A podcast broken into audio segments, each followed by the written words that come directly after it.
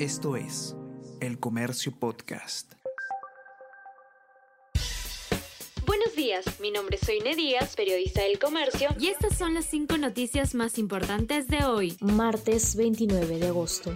Asesor llevó coima a la casa de Bermejo según colaborador eficaz. De acuerdo con delación, Yul Valdivia trasladó un sobre con 40 mil soles a la casa del congresista en Surco en agosto del 2022. El dinero se lo dio el alcalde de la Unión, Piura, como parte de un pago ilícito de 150 mil soles solo se ha invertido 5,6% de fondos para la prevención ante el niño.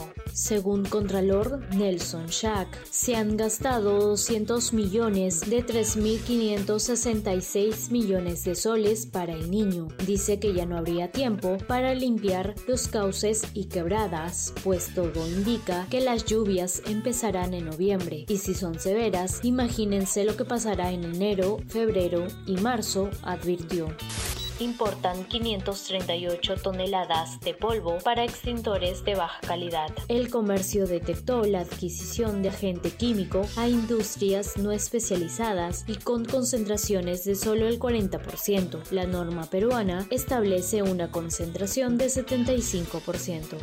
El Perú llega a la cima del turismo en la región.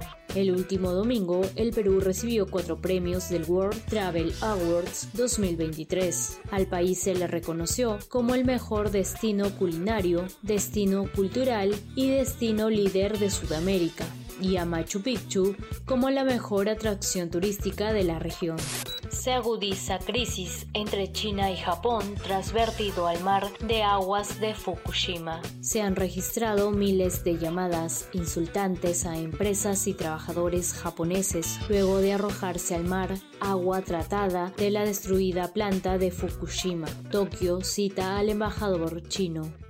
Esto es El Comercio Podcast.